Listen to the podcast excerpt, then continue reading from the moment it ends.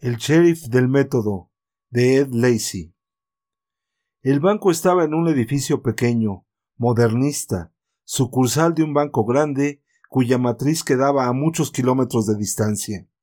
Fue construido a las afueras de un pueblo soñoliento, frente a una desviación que conectaba la autopista con un nuevo puente. El sheriff Baines se parecía al pueblo, viejo, chaparro y raído. Al entrar jadeante al banco aquel día, la cajera flaca corrió hacia él y gritó Tío Hank, nos han robado. nos robaron. La palidez de su cara expresaba histeria, y los ojos se le desorbitaban por el susto. ¿Un. un asalto? El sheriff dejó caer los hombros. Sus ojos lucían desconcertados por la conmoción. Sacudió el cuerpo, le dio a la cajera unas palmaditas en los hombros trémulos con una mano, mientras aflojaba la funda de la pistola con la otra. Emma, tranquilízate, cuéntame lo que pasó. Ay, tío, unos. Emma comenzó, pero se interrumpió al no lograr contener el llanto. Emma, esto es un asunto oficial. Debes llamarme Sheriff Baines. Es importante que te controles y me digas exactamente lo que sucedió. Condujo a la cajera una silla y se volvió al único otro hombre presente en el banco, el gerente. A ver, Tom, ¿qué pasó? Dímelo ya. Los primeros minutos después de un crimen son los más importantes. Pues abrimos como de costumbre a las nueve a.m. hace media hora. Entraron dos hombres al banco. Yo estaba en el escritorio revisando el correo. Desconocidos, pero no me despertaron sospechas. Emma tenía abierta su ventanilla y Helen estaba en la bóveda. Unos minutos después salieron del banco y fue entonces cuando Emma gritó. Le pasaron una nota donde le advirtieron que si no llenaba de billetes una bolsa grande de papel que le dieron, nos matarían a todos. Alcancé a oír que un carro se ponía en marcha, pero con tanto tráfico no supe en qué dirección se fueron. De cualquier modo corrí a la puerta y después lo llamé a usted. El sheriff Baines se buscó un cuaderno en los bolsillos de la chamarra y terminó por tomar papel y lápiz del escritorio del gerente. Bien, ¿a qué hora exactamente cometieron el robo, Tom? Yo diría que a las nueve treinta y dos a.m. Después de humedecer el lápiz con los labios, el sheriff Baines tomó nota. ¿A cuánto asciende el robo? No he sacado cuentas todavía, pero unos veintiséis mil dólares, todo en billetes de baja denominación. El gerente se sentó y apoyó la cabeza en las manos. Hank, apenas abrimos esta sucursal hace tres meses y ya nos asaltaron. Me despedirán. Deja de quejarte. ¿Puedes describirlos con precisión, Tom? Apenas eché un vistazo, usted comprende. Como de unos treinta años ambos, de complexión mediana. Vestían traje oscuro y el más gordo llevaba una bolsa de compras. Era el que no llevaba sombrero y tenía pelo negro, bien peinado. El otro sí tenía puesto un sombrero y traía un periódico en la mano. No recuerdo haber notado el color del pelo.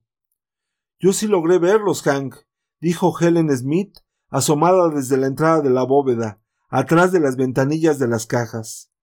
Helen era una mujer madura, regordeta, con pelo rubio deslavado. El que no llevaba sombrero tenía pelo muy oscuro y cara de rasgos afilados, con aspecto extranjero, y uno de esos bigotes estrechos. Creo que el que llevaba la gorra de cazador era calvo y. ¿De qué color era la gorra de cacería, Helen? preguntó el sheriff, con el lápiz en la mano rechoncha. Pues creo que de color marrón. Emma se incorporó de su silla. No, no, no. La gorra era más bien anaranjada. Fue él quien me pasó la nota y puso su periódico doblado sobre el mostrador.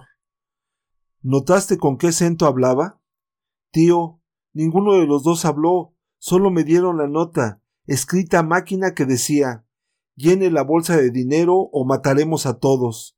En el periódico hay una escopeta de cañón corto. Espere diez minutos antes de dar la alarma. Afuera hay otro hombre con una metralleta. Tuve tanto miedo que metí todo el dinero de mi cajón en la bolsa grande de papel. Casi me desmayo me tapaban toda la ventanilla y no pude hacerle una seña a Tom ni. ¿Dónde quedó la nota? la interrumpió el sheriff Baines. ¿La nota? Se la llevaron con el dinero. Baines gruñó. A ver, piensa con cuidado, Emma. ¿Notaste algo especial en la bolsa? Sí, ahora que lo pienso, la bolsa tenía impreso el logotipo de A&P. El sheriff empujó su sombrero hacia atrás y se rascó los cabellos grises despeinados. Maldita sea. Debe de haber una docena de esos supermercados dentro de un radio de ochenta kilómetros desde aquí.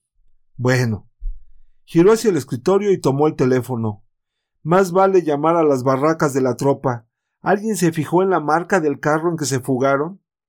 Las dos mujeres y el gerente menearon la cabeza. Emma habló. Creo pero ahora no estoy tan segura, que vi a través de la ventana un viejo sedán gris estacionado fuera del banco.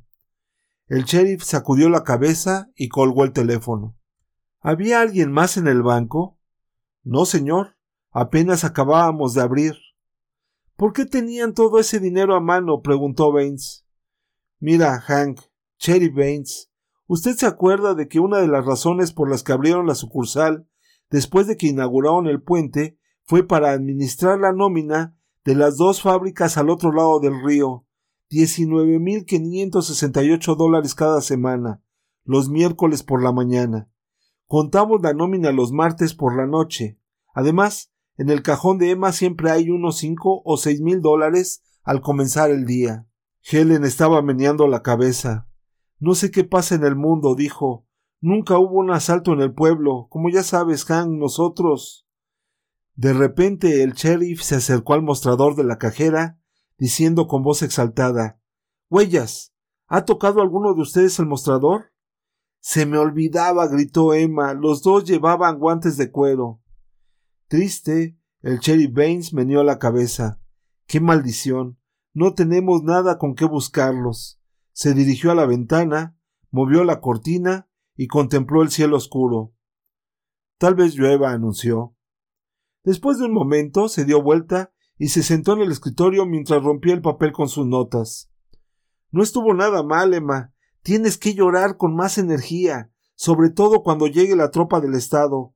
Muy buena tu descripción, Helen. Te portaste como una verdadera pueblerina confundida.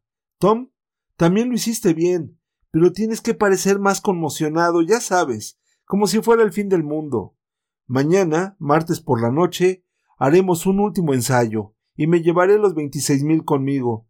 Tengo el escondite perfecto bajo unas tablas en la cárcel municipal. El miércoles me llamas por teléfono, tan pronto se abra el banco y no haya clientes. Creo que eso es todo. No olviden que de esto no se habla con nadie. Esperaremos seis o siete meses antes de dividirnos el dinero y diremos que recibimos una pequeña herencia. Tom, ¿qué tal estuve yo? Actuaste perfecto. Tu papel de policía provinciano, papá.